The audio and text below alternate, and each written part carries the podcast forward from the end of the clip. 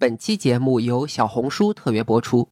十二月二十二日，二零二三小红书生活趋势报告正式发布，预测那些在新的一年将影响大众生活的十个趋势，同时也与 JustPod 共同发起“用生活重塑生活”特别企划。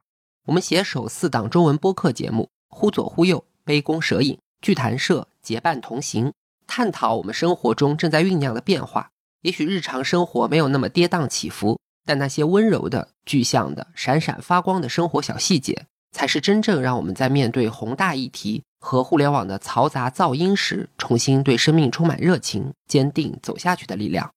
你的小日子就是生活的大趋势，或许在某一天，这些微小的变化就会改变生活的样貌。你可以在苹果播客、小宇宙、喜马拉雅、网易云音乐搜索、订阅、收听。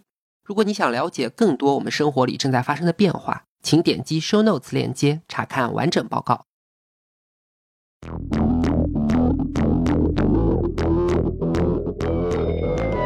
各位朋友，大家好，欢迎收听剧谈社，我是主持人罗素志。在节目的开头，我们说到小红书最近发布的二零二三年生活趋势报告，总结了十条年度生活新趋势，其中有一条就提到，越来越多的年轻人正在拥抱传统文化，同时呢，也给传统文化带来了新的玩法。比如说抄写经文，我们知道抄经是一种历史非常悠久的民间风俗，在古代不光是佛教徒，全社会的群众，下至平民百姓，上至像唐朝的武则天、日本的圣德太子这些统治者，他们都会通过抄写佛经来表现对宗教的皈依和他们对社会所尽的功德。而在今天这个数字时代，我们也可以从像小红书这样的平台上看到越来越多的年轻人开始抄经。他们的目的有的可能和古人一样，希望用书写去表达宗教上的虔诚之心，或者呢带一些功利性的愿望，比如说祈求平安吉祥、消灾避祸等等。也有人抄经完全是出于非宗教的动机，比如说感觉重复的抄写可以疏解压力、修复情绪、放松焦虑等等。而且当代年轻人抄经的方法也是不拘一格，有人严格按照传统用毛笔、用楷书一笔一画的抄写，也有人呢用钢笔、圆珠笔这些硬笔来抄写。有的人是用自己的字体来抄写，也有人必须对着古代的帖子来临摹，甚至要描红。还有一些人搞电子抄经，就是用打字的方法来抄佛经。甚至我听说日本一些码农、程序员，他们在写程序的时候，坚持不用复制粘贴，非要亲手把代码字符一个字一个字的敲出来，然后管这个也叫抄经。那听完这期节目，大家就会明白，这件事情听上去虽然非常荒诞，但其实也不无道理。而且围绕写经，我们知道还存在非常多的争论，比如说有人觉得。写经是一种很好的生活方式，能让人成为更好的自己。那也有人批评说，写经已经完全脱离了现代生活。对于没有佛教信仰的年轻人，他们只是在盲目跟风，这个非常做作。但也有人从书法上认为，传统的写经字体非常匠气，缺少变化，不能算作书法艺术。那相对的，就有人根据敦煌写卷的研究，认为很多古代名家的风格其实早已在写经中出现，我们有必要重新认识写经在书法史上的价值。所以，围绕这些疑问和争议，我们就希望用这期节目来和大家探讨写经这个话题。那首先欢迎我们的嘉宾，著名的艺术家三如堂经社的创办人黄秋元黄老师。那欢迎黄老师。嗯，大家好。黄老师是非常厉害的写经书法家，他的作品曾经在敦煌博物馆展览。那接下来他会为我们讲解什么是写经，写经到底是不是像很多人认为的那样具有功德，会给人带来福报？佛教上怎么理解打字抄经、敲电子木鱼这样的行为？对于没有宗教信仰的人，写经的背后还承载着什么样的人文历史或者艺术审美的价值？而在印刷术普及之后，特别是互联网发展的今天，写经对当代的都市人又意味着什么？那我们就直接进入主题吧。首先，我就提出第一个问题，先请黄老师给我们说说，到底什么是写经？写经实际上从时间脉络上来说，应该是有经之前先有的文字。有了文字之后呢，可以把古人的这种智慧记录下来。啊，有一种说法说是仓颉创造了文字之后，天雨粟，鬼夜哭。实际上就是说，好的经验能够被记录下来，粮食可以丰收，又可以用文字记录坏人做的这些坏事儿，让很多人不敢做坏事儿。这样的话，鬼就害怕。所以有了文字之后呢，就开始有了这些宝贵的经典。一代一代人的这些经验，那么经典的传承实际上就是有一种传播形式。写经呢是古代文献三种主要的传播阶段之一，其中一个阶段，我们把这个阶段称之为写本阶段。在这个之前呢，是铭刻阶段。我们现在出土的最早的关于文字载体实物来看，最早的文字出现的形式就是在甲骨文上，龟甲兽骨啊，可能还有人骨啊，就是有各种各样的骨头上刻着的这些文字，可能是我们见到的最早的一种流传的形式。其次呢，就是在石头上啊、青铜器上啊，或者是竹片、木片上，或者是丝绸上。但由于竹木丝绸啊这些材质不便于保存，所以见到最高古的文字形式可能是在兽骨和金石上。有了纸张，纸张发明之后，就是这些经典可以广泛的流传了。人们保留经典的方式，主要的方式就是靠人传抄。你有一部经典，我想学习，我就借过来，我再抄写一遍。这段时间大概有一千多年，就是从我们。中国的战汉时期一直到北宋，雕版印刷盛行之前，所有的经典的流传都是靠人来抄写的。这部分时间段被称之为写本时代。雕版印刷盛行之后，靠人来抄就是太慢了，它就可以批量复制了。北宋以后一直到晚清啊，这段时间可以被称之为课本时代。那么实际上聊写经，主要聊的应该是从战汉到北宋这一段一千年左右的这段时间。所以，文字经典的流传，我们可以根据它的材料载体划分三个阶段，也就是从上古时期一直到战国、汉朝左右的铭刻时代；从战汉一直到北宋，我们叫写本时代；以及从北宋到清代的刻本时代。我们今天讨论的写经，也就是竹子的抄写经文，主要是在写本时代盛行。但是刚才黄老师也提到，所谓的经也不一定要指佛经吧？对，写经这个词呢，实际上可能不同的人会有不同的想法。那一般人看到这个写经这个词，可能首先会想到佛教，它是一个佛教的一种修行啊，或者是祈福的一种形式。实际上，写经呢，我个人理解的写经还是一个广义范围的写经，就是书写经典。那么，儒释道所有人类的这些经典，美好的、能够引人向上的、向善的，都可以被称之为写经，不一定一定是佛教经典嘛。对我们之前在聊谶纬的节目里提到过，所谓的“经”从造字上来说，指的是纺织上的纵线。用作动词的话，它就是织布的意思，可以引申成对国家的治理和对秩序的维护。所以，具有这些功能的非常重要的文字，都可以称之为经。比如说，儒家有五经，儒生就认为五经是天地之常经。那对于佛教来说呢，佛教的知识可以分成经、律、论三个部分。经是释迦牟尼亲口所说，由弟子集成的法本。律指的是佛陀给弟子制定的戒律，论就是弟子对佛经的学习心得，合在一起我们叫三藏。广义上来说，三藏都属于佛经。但是很有意思的一点是，佛教虽然起源于印度，但是抄经几乎是华夏文明特有的一种文化现象，甚至在一定程度上违背了佛陀的本意。这里的原因，我就花点时间给大家解释一下。首先，佛教的文字化它是有一个过程的。我们一般认为佛教是释迦牟尼在公元前六世纪左右创立的。早期的佛教呢，主要通过面授和传送来传播，它不用文字记录。那可能就有人觉得，没有文字，知识会不会很容易丢失？这其实非常典型的中国式思维，因为我们中国人有非常强大的文字传统，要把一切知识都转化为文字，我们才有安全感。那其实世界上有很多无文字的高等文明，他们通过节奏感很强的韵文、口耳相传，配合上旋律、节拍和舞蹈动作来记忆，同样也能够把经典保存几百上千年。比如佛教诞生之前的印度，我们现在称之为叫吠陀时代。吠陀就是典型的无文字的高等文明，而且吠陀的很多认知和习俗都影响了释迦牟尼，作为非原创的知识被佛教所吸收。比如说轮回就不是佛教原创的，但是当时生活在吠陀文明里的人不得不相信轮回的观念，所以佛教里也有轮回。又比如说出家，吠陀有婆罗门晚年要出家的传统，这个也被佛教采纳了。所以，我们说不用文字，而用口口相传的方法来记录经典，这种传统也就是这样从吠陀里继承过来的。但同时呢，佛教里也包含着对吠陀的反叛，这点就集中的体现在对语言的使用上。在吠陀文明里，吠陀就是万古不灭的经典，梵语是万古不灭的语言，所以一定要用梵语来说法。而佛陀本身，他长期生活在印度中部的摩羯陀地区，所以一般认为摩羯陀语，也就是中印度语言，是佛陀传法的第一语言。而且为了扩大佛教的影响力，佛陀还鼓励弟子，你到什么地方就用什么地方的方言去口传佛法，这样比较容易接受。那在各种语言之中呢，佛陀他唯独指出不要用婆罗门的上层语言，也就是梵语来传道，所以不得用梵语说法，其实是佛陀时代的一个戒律。那在佛灭度之后，佛教弟子组织了很多次集结，来整理规范佛的教诲。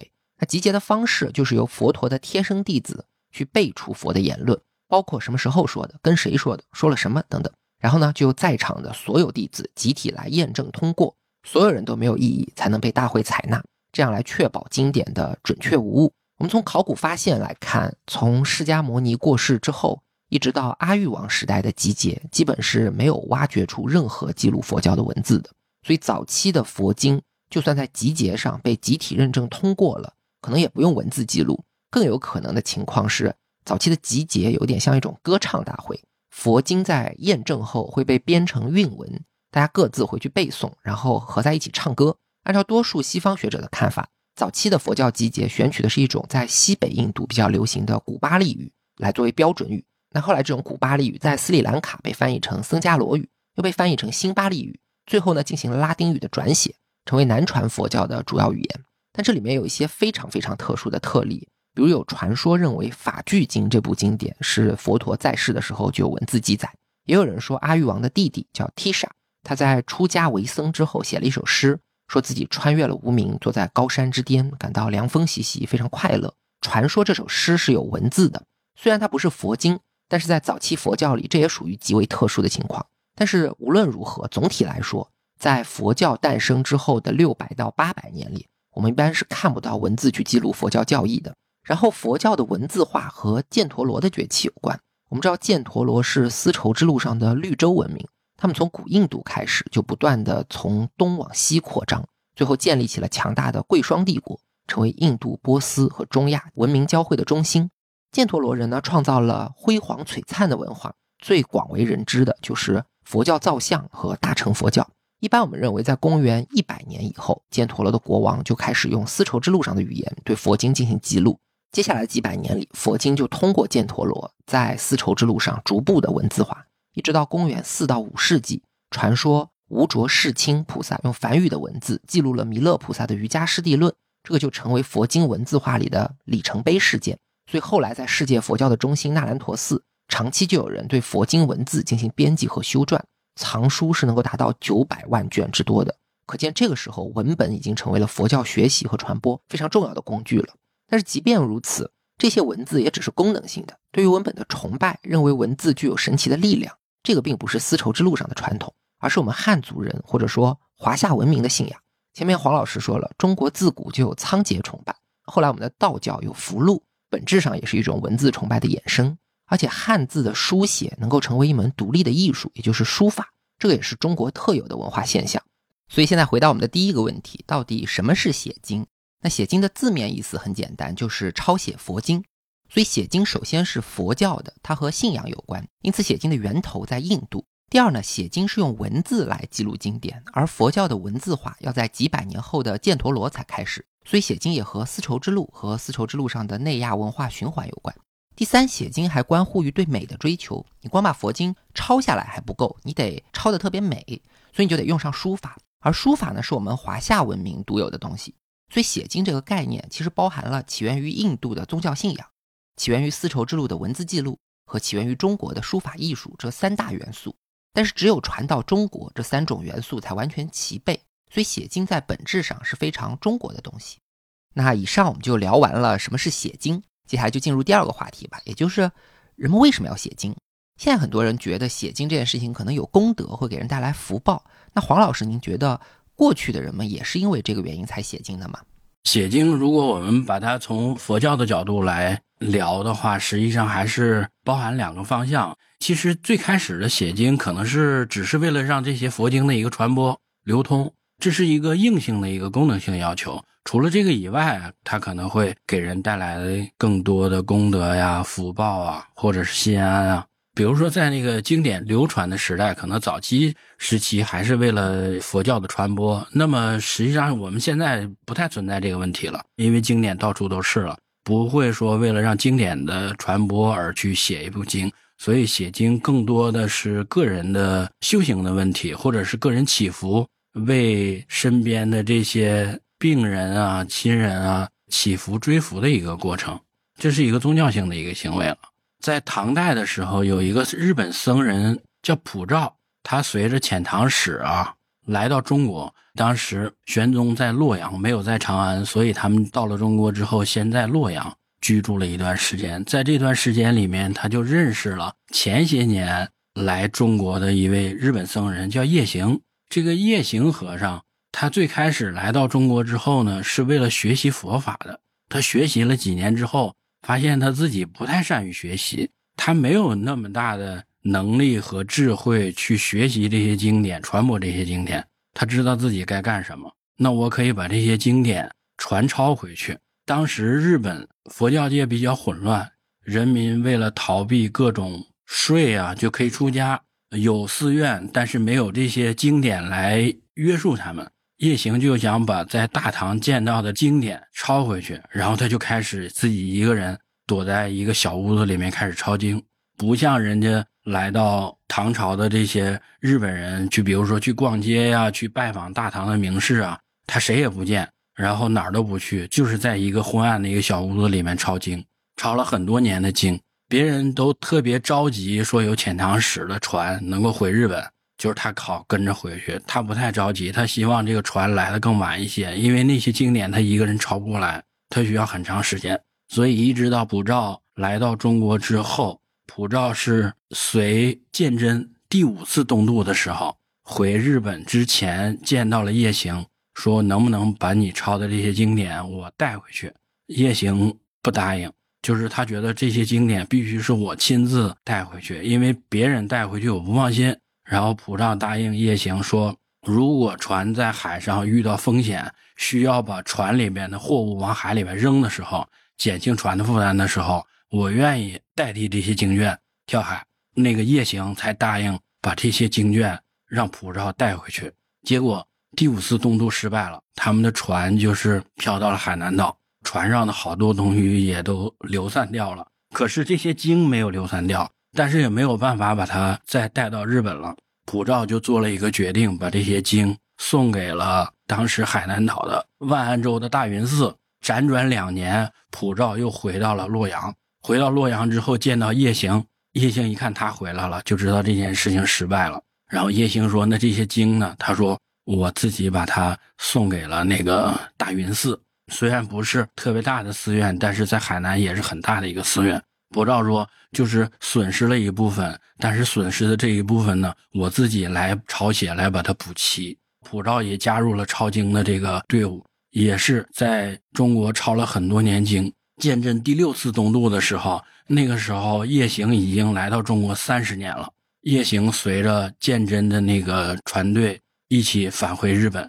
由于他特别在乎这些经典，所以他要求我要坐大船。就我坐大船的目的是为了安全性更高一些，不是为了我去享受。一路上船可能会停泊在不同的地方，停泊的时候。也不顾这些船夫的抱怨反对，每次都是把这些经卷搬上搬下的，就是能够看护这些经卷。最后，他们这艘大船一直到越南的时候，主礁出了事故，船上的人基本上所剩无几，只有阿倍仲麻吕，就是只有大使几个人活了。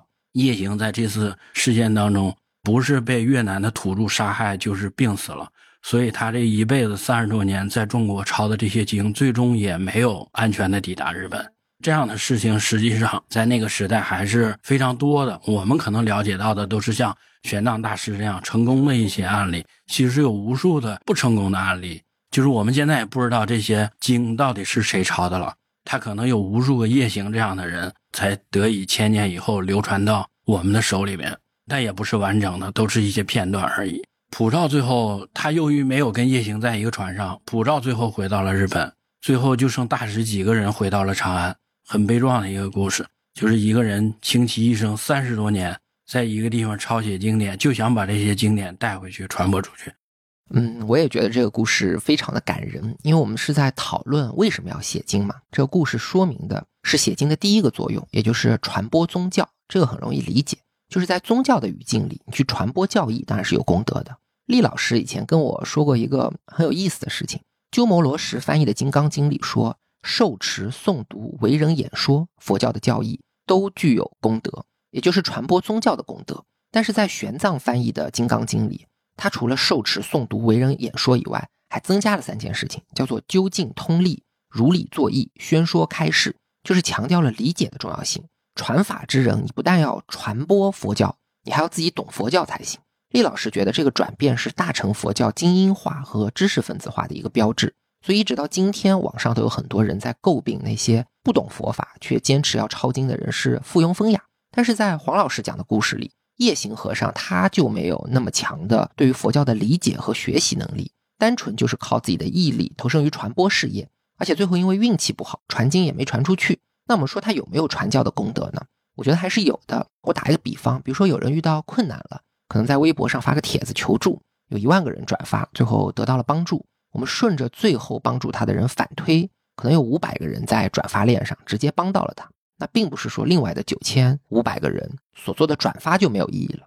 那今天我们可能很难想象，在没有印刷术的时代，通过抄写去保存和传播经文，对于宗教有多么重大的意义。也是厉老师给我讲过的故事。他说，北京郊区有个地方叫做房山，那边有一个古代的藏经洞。在一九五六年的时候，国家组织过考古发掘，当时的考古队呢，挖着挖着就看到一个石门，在这个门上刻着：“如果世间还有佛法，就千万不要打开。”然后工作人员就把这门打开，继续往前走。走了一段，又看到一道石门，上面写着：“只要世间还有佛法，就千万不要打开。”那继续打开，再往前走，看到第三道石门，上面写着。如果世间还有佛法，就千万千万不要打开。那全部打开了以后，就发现后面是大量的经文的石刻，最古老的要从隋朝开始，有一千五百多年的历史。那佛教徒为什么要做这样的事情呢？就是因为当时的北方接连经过了北魏的太武帝和北周武帝的灭佛，所以佛教徒就开始担心佛法会被世间的这种力量给清洗掉，所以才用刻经的方法来保存。听赵朴初先生身边的人说，赵朴初。临到去世前还经常做噩梦，然后他又提到了房山的藏经洞。他说，如果可以的话，最好还是重新封起来。这个就是信仰者的心理危机。那佛教之所以能够成为世界宗教，依靠的固然是像玄奘法师这样学问做的也很好、传播做的也很好的大人物。所以鲁迅说玄奘是中华民族的脊梁嘛。那同样，他也依靠无数可能做学问没有留名，但是做了大量的抄写铭刻这种传播工作的人。甚至还依靠很多像叶行一样做学问也没有做出名、传经也没有传成功的人。按照我的看法，失败者同样是有功德的。还有一个就是，大家对“功德”这个词，可能不同的人有不同的理解。我倾向于一种解释：什么叫功德？就是能够增长自己或者是别人的善行、善业、善心，就会被称之为功德。那么抄经的功德，实际上是在。很多经典里面都有记载啊，像《大般若经》啊、《增一阿含经》啊、《法华经》啊、《金刚经》啊、《维摩诘经》这些经里面都说了书写经所带来的各种各样的功德。嗯，那以上我们说的就是写经的第一个作用，也就是传播和保存教义。那接下来我们可以聊一下它的第二个作用，就是很多人认为写经能够祈福，这一点黄老师你也给我们介绍一下吧。写经祈福实际上是自古就有之，最有名的。唐代的时候，有一部分书法特别好的是武则天祈福写经，就是他的母亲杨氏去世之后，把他家里边的住宅变为寺院，派皇家书手写了三千部《金刚经》，三千部《妙法莲华经》。这六千部经里面有可能算上碎片，大大小小应该有一百多号左右。武后祈福写经，这个就是很有名的唐代的皇家祈福写经。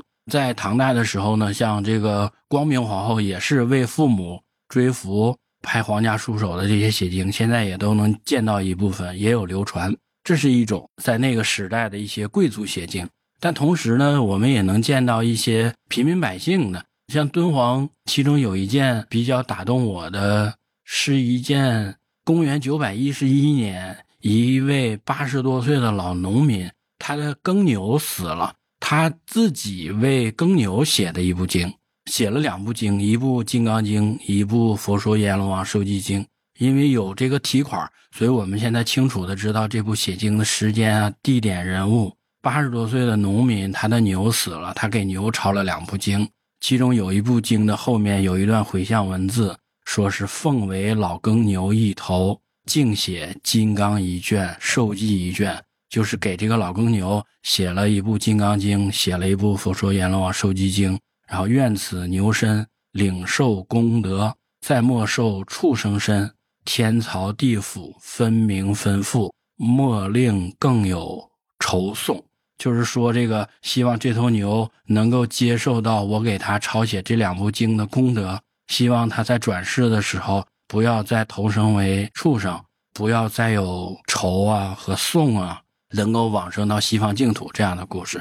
你像武后写经这种啊，它只是技法上打动我，因为都是皇家书手写的，写的太好了，技巧上的学习的东西太多了。但是另外一件呢，是一个没有那么高的书写技巧的一个老农民写的，但是他那种质朴的情感，反倒是经常会引起我对写经的一个思考，就是在这个时代。书写已经没有了它最开始的传播的那个作用的时候，我们每天还在抄写经典的意义是什么？对于我来说，我自己找到了安身立命的事情。就像前些年在青城山跟立香老师打禅机的时候，在禅堂里面闭关一周，禅的话头是“天地之大，在哪里安身立命”。就是实际上每个人在这个时代之所以焦虑啊、恐慌啊。还是因为没有找到自己安身立命的那个事情，如果有了这个事情之后，可能会坦然一些、踏实一些。如果说写经的第一个功能就是传教的功能是纯粹的宗教性质的话，那刚才黄老师说的第二个功能祈福，我觉得已经超越了宗教的范畴。不管是武则天希望给自己的母亲祈福，还是老农民希望自己的耕牛有更好的来生。这种情感，我们作为非佛教徒或者作为现代人也很容易理解，也很容易从自己的亲人、朋友甚至宠物那里带入。当然，我们说写经祈福本质上还是有宗教色彩的，所以我们可以把它的第二个作用归结成一半宗教、一半世俗的这么一种性质吧。那接下来我们就要聊写经的第三个作用，这个就是纯世俗化的，也就是很多人，特别是年轻人，是把写经当做一种生活方式。希望从中找到缓解压力或者审美的作用。那这个黄老师您怎么看呢？实际上，我们现在人绝大部分人写经不是为了宗教上的这种功德了，更倾向于改变自己的生活方式，让自己的生活方式多了一个可能性。而这个可能性呢，会随着你的学习越来越深入，它越来越迷人。这个就是书写或者是写经带来的内在的一个力量。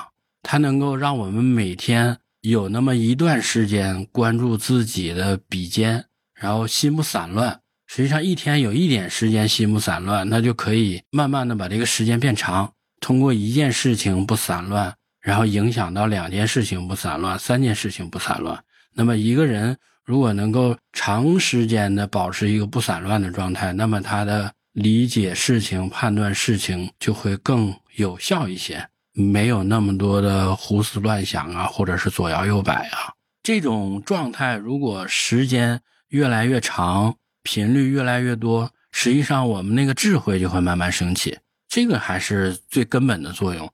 当智慧升起了，很多问题就解决了。问题解决不了，是因为我们智慧还不够。所以我们说，为什么要写经的第三个原因，就是对于美的追求和对于精神的疗愈。那概括起来，写经就有了三个功能，就是传教、祈福、精神安抚。那也有人觉得这三个功能其实谈不上有什么实际的用处。比如说，我们现在是互联网的时代，我怎么可能指望用手抄去传经呢？既然已经没有用了，为什么还要抄？这个问题我觉得提的特别有意思。这里我说一点我自己个人的理解吧。写经它除了有用处，它其实还有意义。特别是在写本时代结束以后，写经的意义基本上都存在于它无用的那一面之中。开头我们说日本的程序员他不用复制粘贴，非要一个字一个字的敲代码，他们管这件事情叫写经，其实就是给自己找麻烦。那为什么要给自己找麻烦呢？因为意义就在麻烦里。通过麻烦，可能可以帮助训练自己的专注，让注意力集中，让心不要浮躁。这是一种情绪和精神的管理，跟佛教里的一些训练是一致的。还有一个例子，也是厉老师跟我说的，他说日本有个尼姑叫做大石顺教尼。他在年轻的时候失去了双手，后来就开始用嘴叼着笔来写经，字写的也非常好。我放在 show notes 里，大家可以看一下。现在很多日本的寺庙和博物馆都收藏了他的作品。那同样的这件事情有没有用？佛教要传播，可能不差你一个残疾人用嘴写出来的这几篇经文。但是这个故事让我想起海明威的《老人与海》。老人没有战胜大海，但你不能说和大海搏斗没有意义。人类很多让人肃然起敬的东西，其实都是无用的，因为每个人都离不开柴米油盐这些有用的东西。我们大家是一样的，只有当你去做一些无用的事情，才把你跟别人给区别了开来，才把你定义了出来。这是我对于抄经有用还是无用的一点理解。这个实际上有用和无用，还是我们看待事情的角度的问题。你看着一个人手残疾了，没有手，然后用嘴叼着笔去写，你觉得他没用，但是对于他来说是有用的。你书法再写，你永远写不到隋唐时代一流书手那种水准，你用的材料也没有那么好，经典都已经在那儿了，高度在还在那儿了，那你还干它意义是什么？意义不在于超越那个东西，而是在这种不断的重复，这个重复是外人看到的重复。但是我们实际的操作者不是重复的，就是我们不是千篇一律的，我们总想下一笔比前一笔写的再稳定一点，位置再准确一点，然后下一个字比前一个字写的间架结构再好一点点。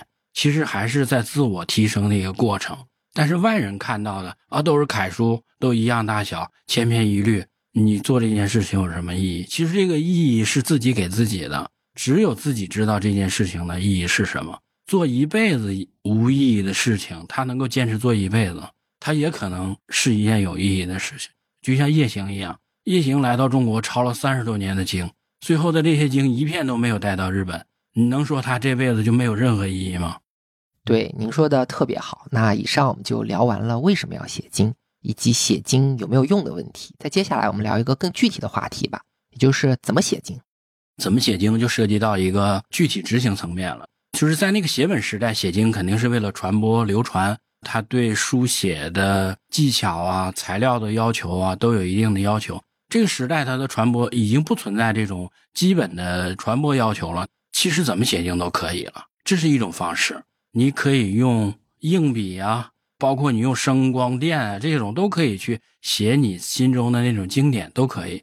那么还有一种呢，就是按照传统的知识，就是古人的写经是什么样的。我个人倾向于这种了解、学习古人的写经的知识材料。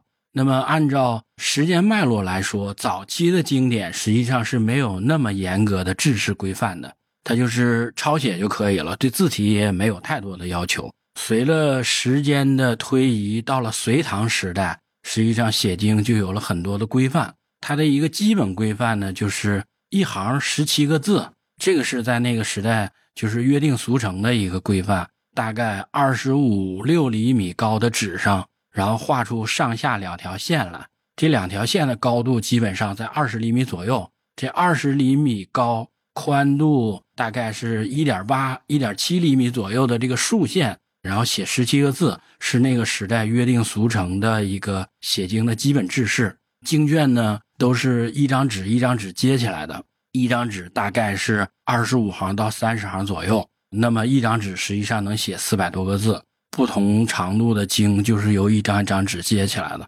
有的经可能是十张纸就写完了，有的十四张，有的更多张。这是那个时代的一个写经标准吧。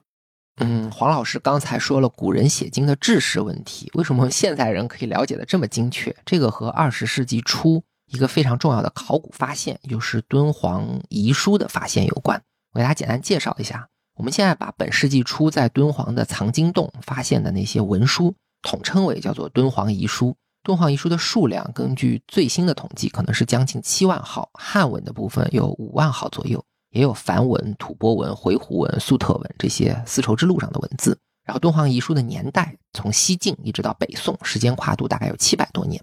它内容呢，主要是以佛教题材为主的，占比超过了百分之八十五，包括我们刚才说的经律论三藏，也包括各种发愿文、忏悔文等等。那除了佛教的内容，敦煌遗书也有很多儒家、道教的经典，还有像千字文这样的启蒙读物，还有各种文学、历史、地理、社会民俗、科技资料等等，有一些经济文书和公文，非常的丰富。正是因为有了这些丰富的资料。才让我们了解古代写经的制式、装帧这些非常细节的标准。那既然说到敦煌遗书，我们就必须要聊一下写经的另外一个核心问题，也就是书法的问题了。我们一般把敦煌写卷的书法风格可以划分三个阶段。第一个阶段呢是魏晋南北朝时期，这个时候我们的文字汉字正处在从隶书向楷书转型的时期，所以这两百年的写卷最大的特色就是隶书和楷书之间的过渡字体。第二个阶段呢是隋唐时期，这个时候楷书完成了完美定型，行书是以二王颜真卿的祭侄稿为基本模式，草书是以孙过庭的书谱为基本模式，在全社会形成了约定俗成，所以书写艺术在隋唐达到了一个高峰。我们今天看到写经里最好的精品，也基本上都是唐人写经。第三个阶段从中唐吐蕃占领敦煌开始，一直到北宋，这个阶段的特点就是行草书有了特别的发展。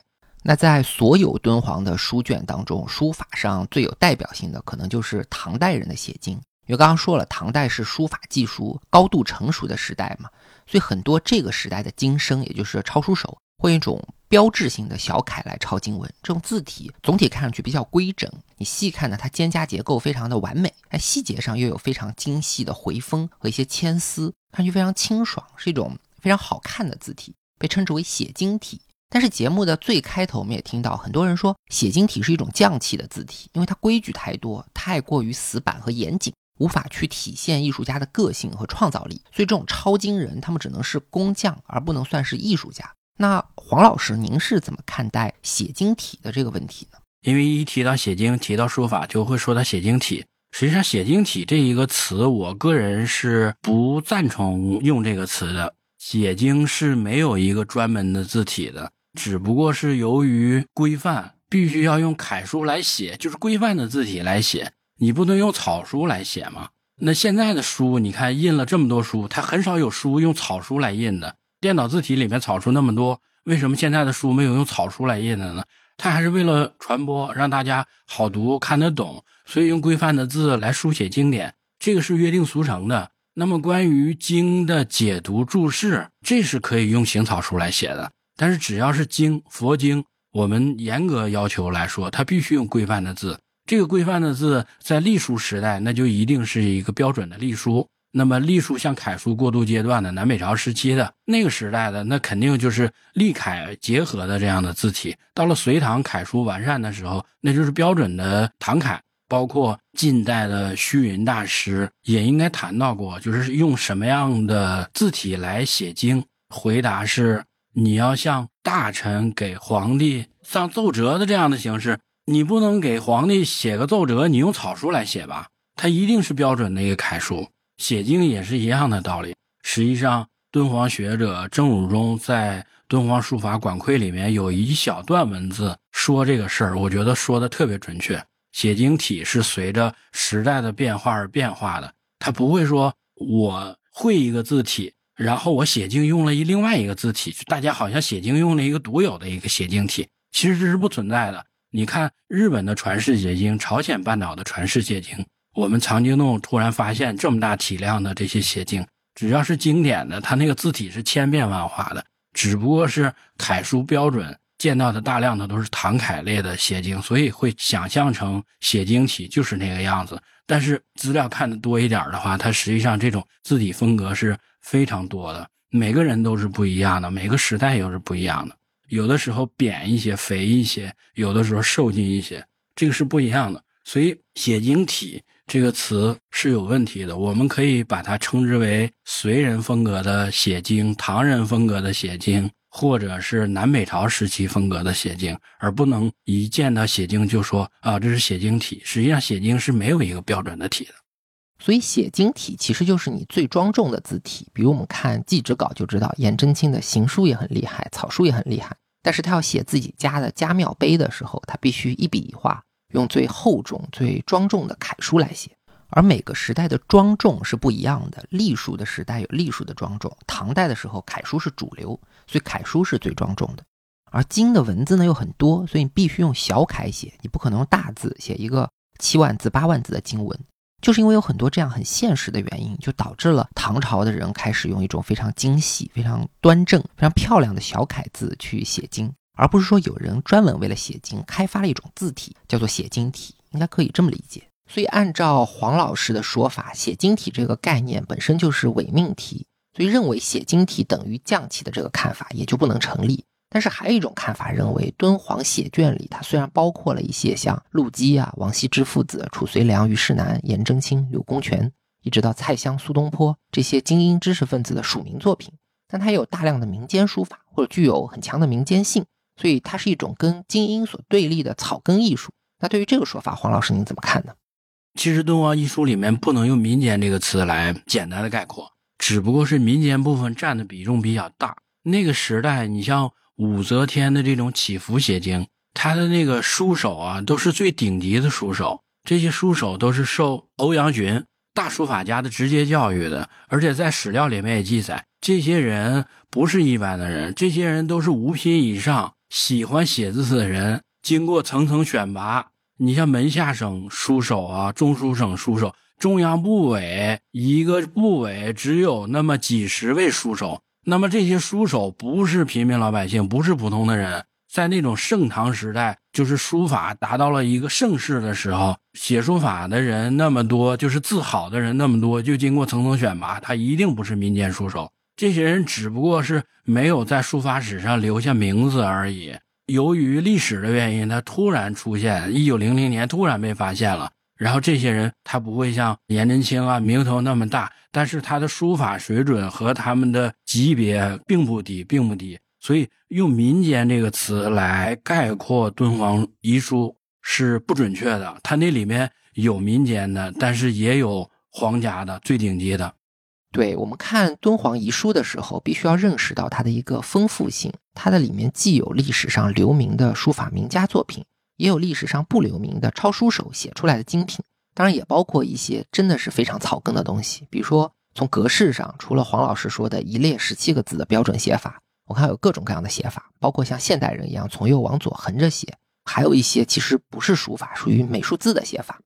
对，那里面实际上是良莠不齐的，还有不认识字的，但是觉得写经有功德，就照着那个描，你一看他就不会写字，没有认识简假结构。而有一些就是连毛笔都没有，好多归军时期，由于材料的没有那么的丰富，所以拿硬笔来写的也是有的。实际上，刚才说了一个传世的一些名碑名帖的问题，就是我们的书法史，实际上是我个人觉得哈，会被敦煌遗书慢慢所改写的，因为我们之前见到的书法史都是传世的这些名碑名帖。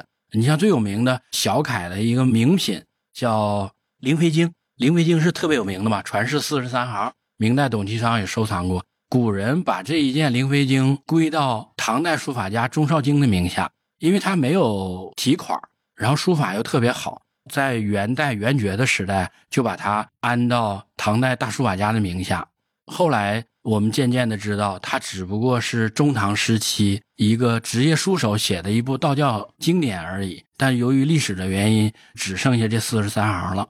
实际上，敦煌遗书里面有一些类似的，就是跟《灵飞经》书法水准不相上下的这些经卷或者是残片出现。但由于呢，那个是敦煌藏经洞里面突然出来的，它的艺术价值不被人认可，就觉得它是个经生的字。另外一件《灵飞经》，它是传世的名品，觉得那个高高在上，然后这个就是个写经体而已。实际上，他们在艺术水准上是不相上下的。一个字一个字的去放大对比，同样一个字放到一米那么大，它的水准是不相上下的。它只不过是一个是传世的，大家觉得啊那个就特别有名，所以它有一个光环在。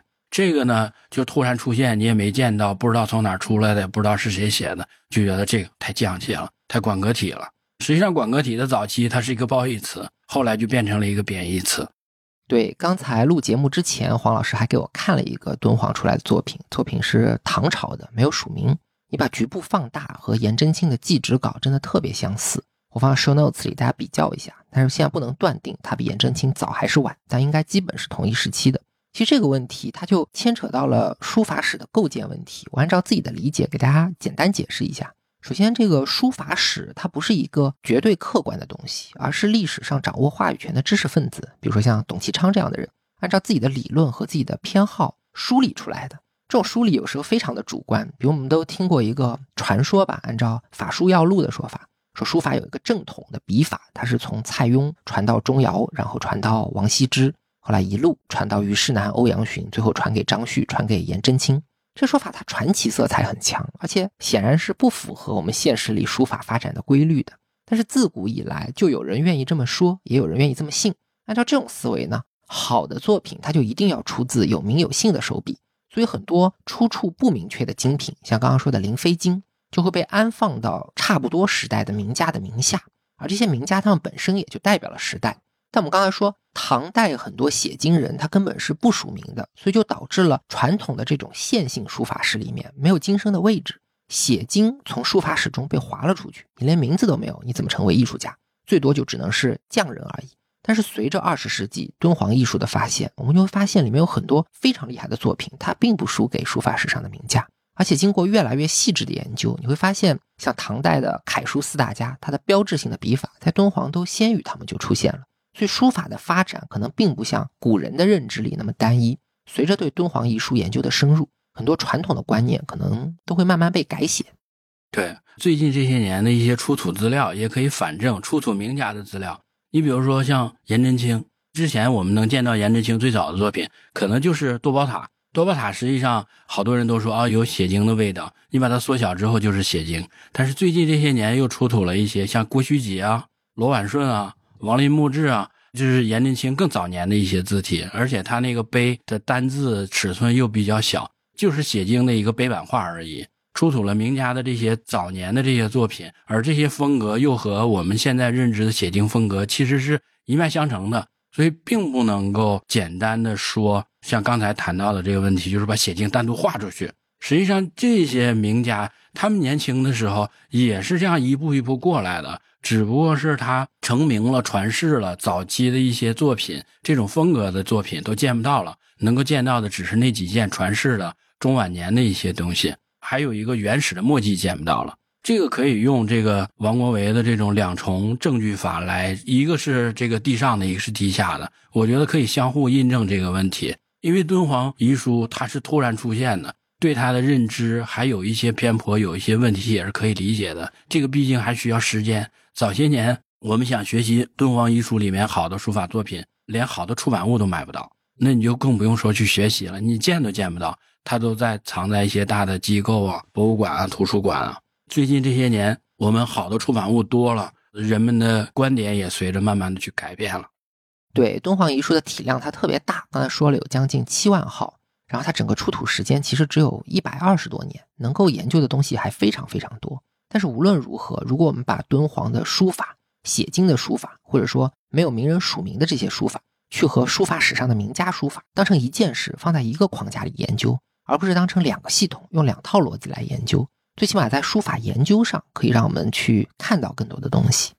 对，济公先生早些年在写经有一段文字提拔里面就说了这个事儿，他是根据《灵飞经》这件事情来说的。他说，《灵飞经》我们原来传是钟绍经写的，但实际上呢，就是中唐时期一个经生写的。那么，为什么这个上千年来人们把这个经生写的字当成钟绍经写的呢？还是因为经生的字有非常不可替代的东西，它能够和名家抗衡，所以才能够把它归到名家的名下。要不然，你不可能一个低的把它说成高的嘛，还是有一样的东西。所以说呢，那些说经生体俗的人没有真凭实据，这个是有一段明确的提拔。这个启先生实际上在六十年代就做了这个提拔，对我觉得这个认识很重要。而且有的人贬低写经书法是出于自己对书法史比较传统、比较单线程的认知，那也有的人贬低写经书法，纯粹就是从鄙视链上来的。艺术家写字、大文人写字，那就一定有格调、有个性。今生的字就是匠气、俗气。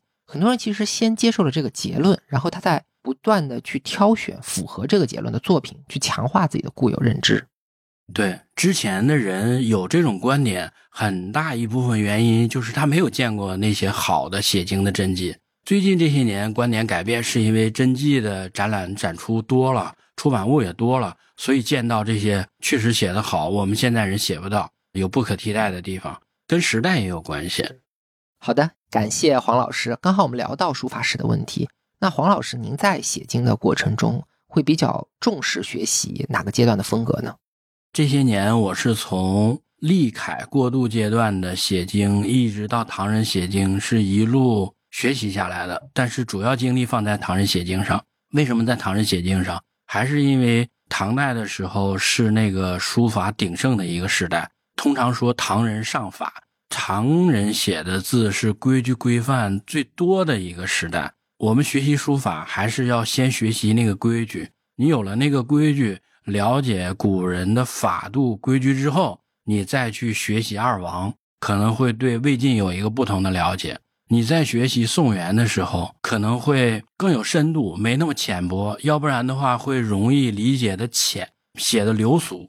所以唐对于我来说是一个基础，是一个台阶。每个时代都有每个时代的好，但是由于我们精力有限，我学习还是想学习那个技法最难的。实际上，个人理解书法从技巧来说，它是一个缩形。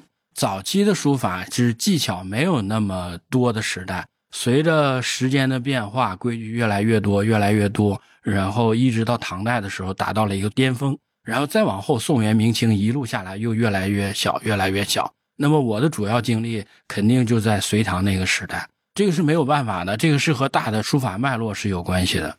大家可能都听过一句话，叫做“唐人上法，宋人上意”。意思是说，唐代的书法法度严谨，规矩规范特别多。从宋代开始，书法就更加注重个人风格和情怀的表达。很多人不喜欢规矩多的作品，因为规矩一多，个性就少了。没有个性，你就难以成为好的艺术家。所以有人觉得写经书法特别俗气，很多时候就是从这个角度上来的。我觉得这个看法对于把规矩吃得很透的人来说是可以成立的。但就像黄老师刚刚所说，如果不学规矩，没有把法度掌握到非常好的时候，就开始追求个性和风格，你对书法的理解就会很浅，写出来的东西反而流俗。那黄老师，您继续，唐人写经的好处，除了体现在法度上，还有什么呢？除了这个以外，还有那个时代的材料也是最好的。材料这一块实际上最重要的三个板块就是笔墨纸。墨，宋代人记载，晚唐的时候，由于战乱，北方的墨工南迁，唐墨的工艺到宋代的时候就已经。很难寻了，这个是在文献里面有清晰记载的。所以呢，墨这一块到了宋代是一个分水岭。有一种说法就是唐代的时候盛行用松烟，宋以后松烟、油烟并行。唐代的实物的墨也非常少，非常有限，所以墨这一块暂时先不聊。笔和纸，我们现在能够见到的一些完整的实物，也就是保存在正仓院的那十七支唐代的毛笔。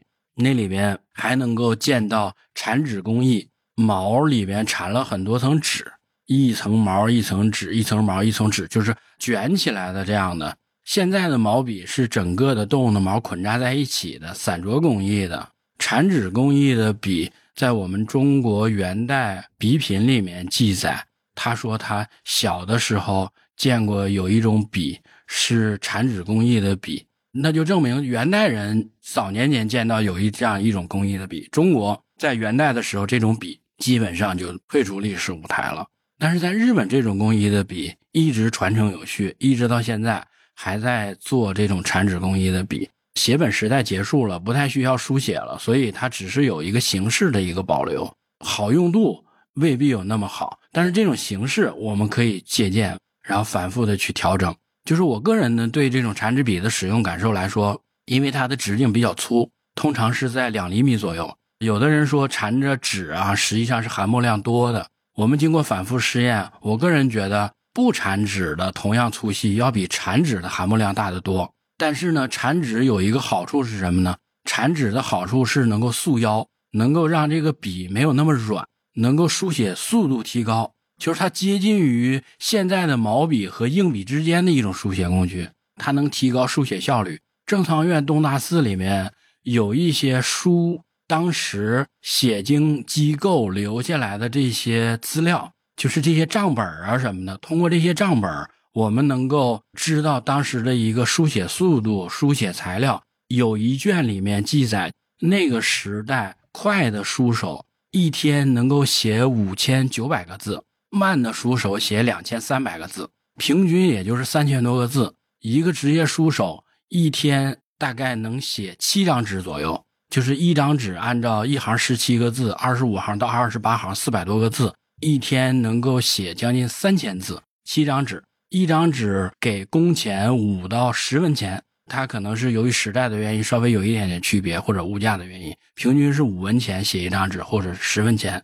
然后写错五个字扣一文，然后写丢一个字扣一文。如果写少抄一行扣二十文。正仓院的这个写经的这个资料特别完整的保留了那个时代的写经的一些细节。我们根据那些细节了解到当时的一些事情，这个和有一些学者臆测。职业书手写了多少字，其实是不一样的。有一些国内的学者在文献里面说，这个一个职业书手平均要写两万三千字，就是写一部《妙法莲华经》三天的时间，七万字三天的时间，平均两万多字一天。其实这个数据是臆想出来的，实际你抄写的时候，你不用拿毛笔去抄，你就拿一个硬笔去写，你写两万三千字是什么概念？你用标准的楷书来写，一笔一划的来写，你即便书写速度再快，也不太可能的事情。我们现在的书写目的不一样了，我们快一点写的话，写到两三千字没有没有问题。但是实际上，如果长期去写的话，会保持在一个匀速的状态，基本上一天一千字左右是一个合理的，能够保证每天都够进行的。《永乐大典》里面有明确的记载。不让你这个抄书的人一天抄的太多，一天不能超过八百字。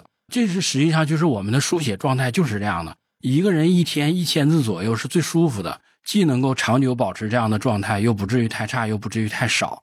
那么唐代的时候，书写工具那么完善，然后又是一个职业书手，所以平均写到两三千字是正常的。快的书手说是一天能够写到十四纸。但是根据写经材料账里面，一个人的一天的平均工作量是七张纸，这个是特别合理的。对，这里刚好提到《永乐大典》，我给大家说一下，《永乐大典》是明成祖朱棣组织编撰的一个百科全书。它虽然是明代的东西，但并没有课本，因为它体量太大，总共有将近四亿个字，就没有办法印刷。所以到了嘉靖的时代，宫里发生了一场火灾，嘉靖皇帝呢就担心它再有损毁，于是就组织人重新抄了一遍。所以这些人本质上和唐代的抄书手性质是一样的，但是明代抄书手一天只能抄八百个字。按照日本的正仓院里面的资料，唐代抄书手一天能写三千到五千个字。那这个是不是说明写本时代结束以后，人们写字的速度慢了很多？永乐大典还有一个书写速度慢的原因，是因为材料的原因。因为永乐大典的那个纸啊，它和那个隋唐写本时代的纸是不一样的。隋唐写本时代的那个纸很多都是经过再加工的。就是这张纸做完之后，它还经过染黄啊、施胶、施蜡呀这样的工艺，让这张纸能够防虫蛀，然后长久保存、防潮、更光滑，书写速度更快。那么永乐大典的纸呢，应该是偏生纸类的，就是它没有经过那么多道加工工序，所以书写速度也是有一定影响的。书写速度快，一定要光滑，然后墨磨的不能特别浓。我们看到原件的时候。隋唐的时代的原件墨色没有那么浓，我这么多年见到的这些写经实物，墨色最浓的是宋代的金粟山写经，那个墨色浓到一点变化都看不出来，就是漆黑漆黑的，就像有厚度堆积在上面一样。但是看隋唐时代的写在这种硬黄纸上或者染黄纸上这种纸张上的墨迹，其实它的墨色没有想象的那么浓。墨淡一点点也会提高书写速度。好的，所以说黄老师愿意学习唐人写经，是因为法度严谨，而且唐代的笔墨纸它都有独到之处。我觉得这里您可以给我们分享一些具体的作品，聊一聊您觉得一些有可取之处、可以学习的古代写经的名作。我学习最多的可能还是两个方向吧，一个是技法方向，还有一个就是形式上的。技法方面，那肯定就是那个每个时代最顶级的这些书手写的。武则天的写经，现在我们能够见到的一些资料，其中有两部资料特别有名，一个是存在国家图书馆的一件仪凤元年的刘鸿圭写经，就是书手叫刘鸿圭，这个是武则天派人写三千部《金刚经》之一，可惜他前面大概三分之一是残了。这个资料还能够见得到，因为是那个盛唐时代顶级书手写的，所以书法水准极好。除了这一件以外，还有一件是存在敦煌高台县博物馆的，那一件是特别完整的一件，只是前面的序残了一点点，整个《金刚经》的经文部分完是非常完整的。它比国家图书馆的这一件还要早四年，也是皇家写经，就是那个时代最顶级的写手写的，就是它可以让我们学习终身的。除此之外，其实还有很多现在能够见得到的，在一些展览上、拍卖行里面见到的一些日本和朝鲜半岛的写经，就是这里面也有一些那个时代的，像奈良时代的一些顶级书手啊，他们写的一些经，他们的其实艺术水准也是非常好，只不过是没有被更多的人认识到，所以它的价格还很低。现在还可以买到一些残片。这个残片实际上是特别好的一个学习范本，像我手里有一些奈良时代国手啊朝野裕阳写的一些残片什么的，那个放大起来也是每一笔都不懈怠，每一笔每一个字都可以当做法帖来学习的。他也是受到了盛唐书法的影响，对，就是他们有的人来过大唐。受到过中国人的教育，或者是朝鲜半岛，然后去日本的这些有文化人的教育，所以他们的国手也是不容小觑的，就是他们的艺术水准也是非常高的，学习资料真是特别多的一个时代。然后我们知道有一个比较重要的，就日本写经是圣德太子的这个圣德太子这个写经，因为圣德太子是在日本是一个很了不起的人物，他应该是公元六世纪的人物，就是在日本传播佛法起了特别大的推动作用。就是有人说他是佛陀转世，所以他在佛教界的那个地位是非常高的。现在日本有一些圣德太子的传圣德太子所写的经的残片，风格特别特殊，就是行草书风格的，这是比较有特例的一个例子。我经常把圣德太子和徽宗受金体这个放在一起，就是他们都是那个时代的一个掌权者，然后艺术造诣又非常高，经常拿出来看一看，他们有什么共同的地方。我个人学习经验，圣德太子的这种字体是特别难写的，他对工具要求非常高，这个涉及到转折的地方，他那个行书书写速度非常快，字迹非常锋利，但是在转折的地方又非常圆厚。所以在书写工具上，对笔的要求非常高，非常高。这里面就涉及到一个我们之前节目反复提到的理论，也就是内亚学说。大概的意思是说，从我们国家的魏晋南北朝开始，一直到唐代吐蕃崛起，阻断丝绸之路，这里面有大几百小一千年。这个阶段里呢，丝绸之路上的各个国家，他们都不是孤立发展的，整个丝绸之路它就像一部文明的发动机。存在着大量的物质文化交流，大家在相互推动。从印度、波斯到西域，再到中国内地，最后到朝鲜半岛和日本，很多文化发展的东西，你孤立的看就看不明白。要把各国的情况合在一起，能看到很多新的东西。就比如写经这件事情，为什么我们说它本质是华夏的，是属于中国文明？你套到内亚理论里，就能很清楚的看到，佛教从中印度往外传，到了北部的犍陀罗，变成大乘佛教。在丝绸之路上被各国的文字所记录，传到中国才开始和书法结合。所以要到中国和中国更下游的地区，像日本、朝鲜，才有了书法性质的写经。包括我们知道云南有大理白文写经，包括西藏还有藏文的写经。我们可以很清楚的看到一个文化它怎么沿着丝绸之路，每到一个地区就吸收一点点东西，再丢掉一点点东西，然后再往下游走，这么一条脉络。朝鲜半岛的写经就是它是用纯金写在白纸上的。古人太有创造力了，所以这种风格呀，这种个性啊，我个人在书法教学里面其实是不太强调这些的，因为我认为风格是与生俱来的，人和人是不一样的。你的十年前跟十年后也是不一样的。你一路看颜真卿下来的这些作品，从他三十几岁写的这些墓志，一直到六七十岁写的这些碑。他的个人的风格都是变化很大的，所以风格一定是与生俱来的，不用去追求，只能去模仿。想写一模一样的，从书法史上你看到，像吴巨特别喜欢米芾那种变态行为，才会和米芾写的特别像。你只要是不是这种行为的话，都会不一样的。所以风格这一块不用太多去考虑。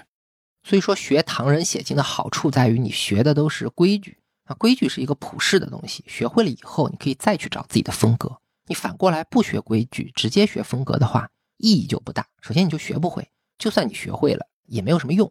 世界上有的是能够模仿邓丽君唱歌，能够模仿 Michael Jackson 跳舞，以假乱真的人，但是没有人靠模仿成了巨星。你能临颜真卿的帖子，不代表你能像颜真卿一样写字。就算你能像颜真卿一样写字，你也不是颜真卿。所以黄老师说，从学习者的角度，不如把规矩和法度学扎实了以后，再慢慢去找自己的风格。就是你热爱书法的话，那你一定了解书法说的到底是什么。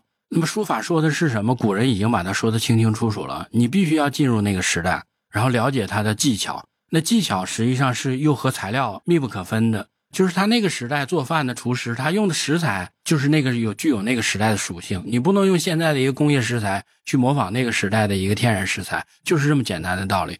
所以书法的学习两条腿要同时并行的，一个是技巧，一个是材料。你用羊毫笔生宣，你去写经，或者是再去写王羲之，那你写的越像，他可能跟离书写的本质越远，因为他那个时代不是用这个东西来写出来的，所以永远写不到。你越写的越像，可能自己添加的东西越多，或者是减少了东西，或者是添加了东西。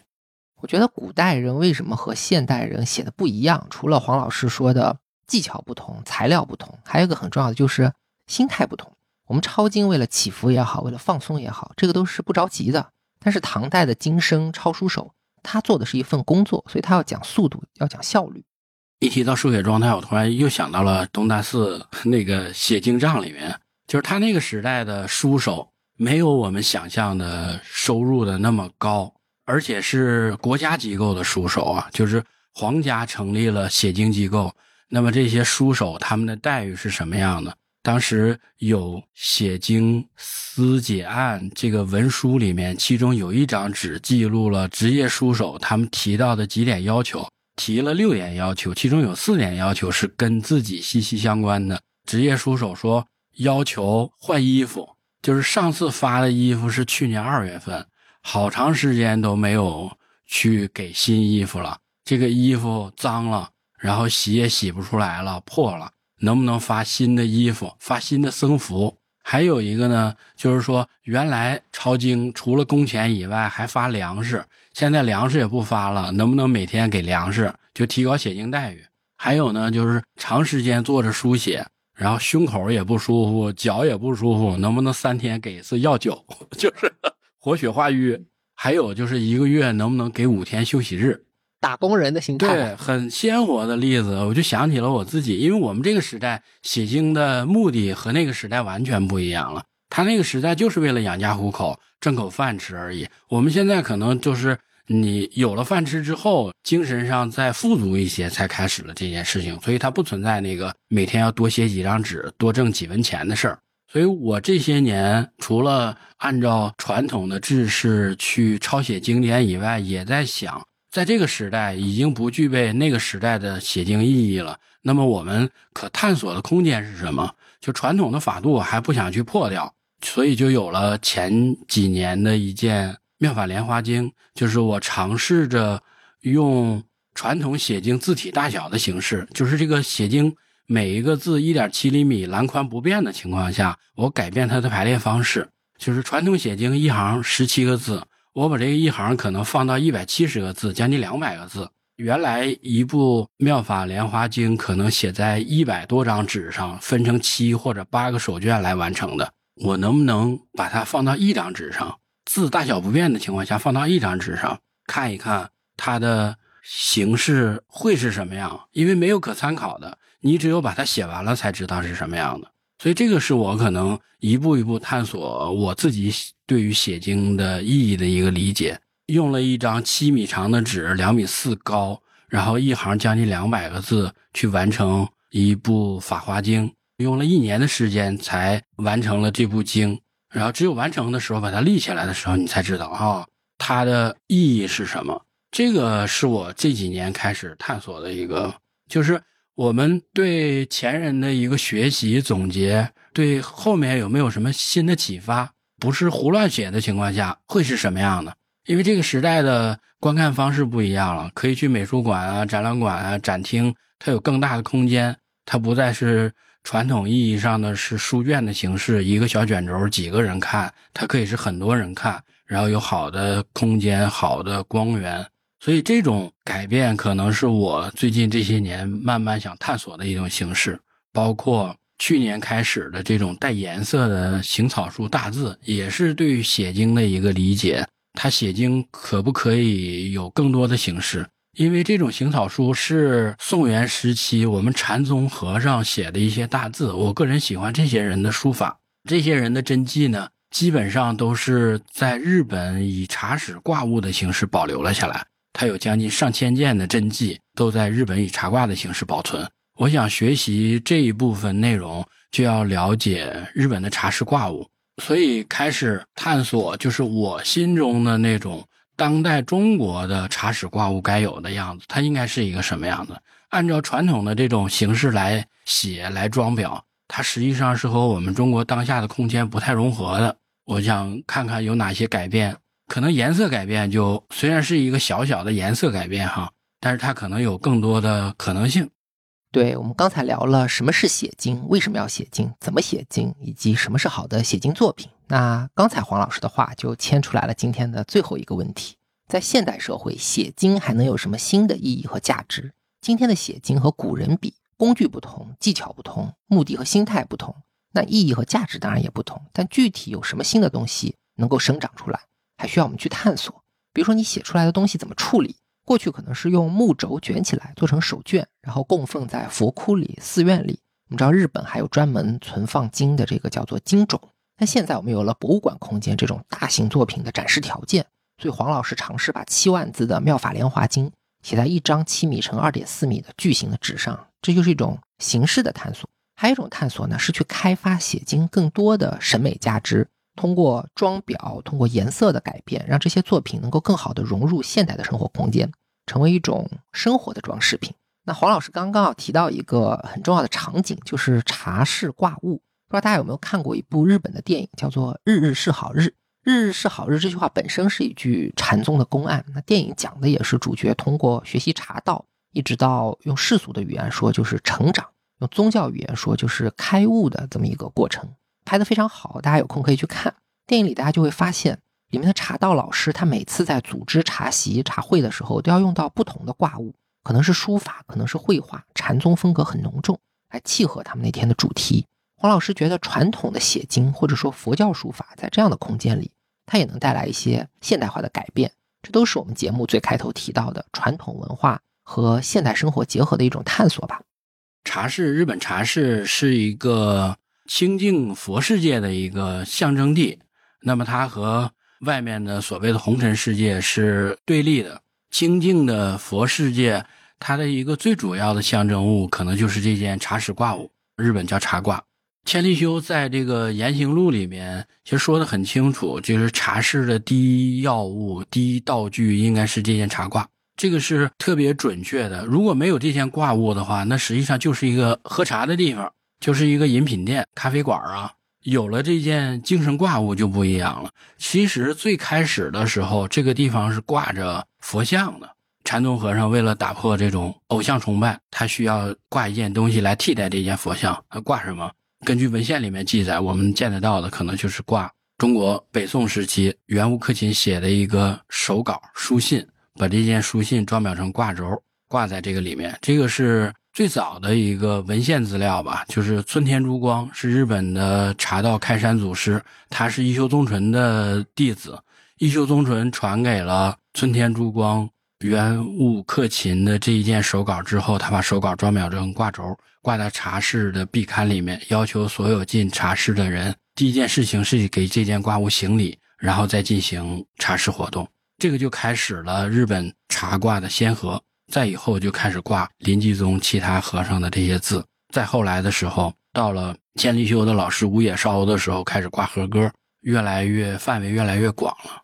实际上这一部分内容。对于我来说，是写经的一个自然生长，它也是我心中的那个写经，只不过是形式上不再是传统的这种一行十七个字的唐人风格的小楷了，它变得跟更多的人有接触的可能性，看起来也觉得没有那么沉重，宗教感那么强，它亲和力更强一些，然后跟中国当下喝茶的人也有关系。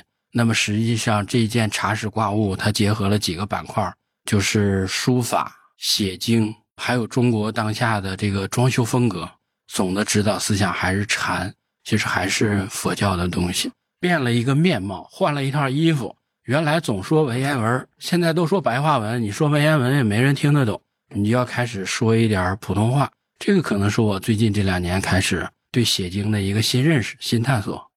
好的，非常感谢黄老师带我们把写经这件事情的前世与今生都梳理了一遍。那到这里，我们今天的节目时间也就差不多了。最后的一点时间，我想请黄老师给正在写经或者希望开始写经的朋友一些建议。来作为我们这个节目的收尾吧。想了解学习写经的朋友，可以通过两个方向来学习。第一个方向呢，就是你只要拿起笔来写就可以了，无论它写成什么样子，你只要是在写，在认真的去写，那么你写的那个内容就是你心中的那个经，这是一种方式。还有一种方式呢，你要了解学习古人的这些规矩规范。那么这个没有办法，它一定是一个系统学习的过程。自己一味的盲目去写，去照着去临摹，很难进入到古人的那个体系的。这个还是要找身边合适的老师、了解的人去学习。也是分为两个板块，一个是要了解古人的运笔技巧啊，对字的间架结构的处理啊。然后写经形式的更多可能性啊，你比如说同样是心经，我们把它一行写成十七个字啊，还是说可以写成一个宝塔形式的？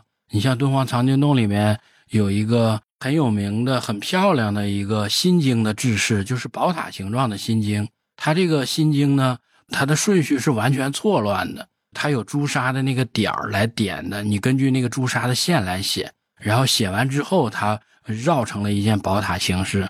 同样是写心经，你写一件普通的这种唐人制式的心经，还是写一件这样装饰性更强的，或者是我们写成一个阿基米德螺旋圆的这种形式的，就是一个点转出来的这种，它更具有宇宙的这种放射性。同样一个心经，它有三种形式可以写，在前提你要了解哦，原来古人有这么多好的、这么好的形式在那儿呢，我们是不是可以学习借鉴？这是形式上的。还有一个就是书写材料上的，书写材料当然就是因人而异，找到适合自己书写习惯的这种材料。通常来说，我们从纸来说，一张好纸的标准啊，它最起码是好写的，然后好看的。如果再从长久保存来说，它能不能够保存时间更长久啊？它是不是传统的这种皮麻材料做的，还是草木浆做的？这个都决定了你的写经方向、写经形式。这个就是要系统学习的过程。如果想了解的话，你除了书法技巧了解以外，学习以外，你还要了解中国造纸的历史啊，你还要尝试更多的可能性。好的，非常感谢黄老师带来的精彩讲解。那节目到这里，时间就差不多了。我在这里做一个最后的总结，给节目收尾，也就是今天的人写经还有什么意义和价值？首先，写经它源于宗教，从起源上来说，它的意义和价值，首先是在于记录和传播佛教的智慧。那这一点对于非信徒而言，也就是没有价值的。第二呢，写经是写本时代的记录传播方式，在印刷术发明以后，在计算机、互联网发明以后，就更加没有价值了。第三点，写经包括的我们传统的书法审美，在毛笔退出历史舞台之后，这个价值也一落千丈。这些都是随着时代发展，写经这件事情被时间所褪去的价值。但是呢，也有一些东西包含在写经之中，它没有被时代所淘汰。这些东西都是和人类的感情有关的，比如说通过写经祈福，寻找心理的慰藉，寄托自己的情感，这一点在古今都是一样。又比如说，可以通过写经来打造一种让自己的身心更加健康的生活方式，来释放压力，来安抚情绪，这一点古今也是一样的。甚至我们今天的人还能从写经之中得到一些古人所得不到的东西，比如说审美上，我们能看到更多更优美的写经作品。我们能够根据现代的博物馆、茶室，甚至是家里的书房的陈设，去用不同形态的写经作品装饰我们的生活。甚至说，我们能够利用互联网，利用像小红书一样的平台，去和更多的人分享自己的收获。那这些是我觉得写经能够穿透时间，给今天的人带来的很重要的意义。那好，本期节目到这里就结束了。非常感谢各位听众朋友的收听，我们下次再见。感谢大家收听，下次再见。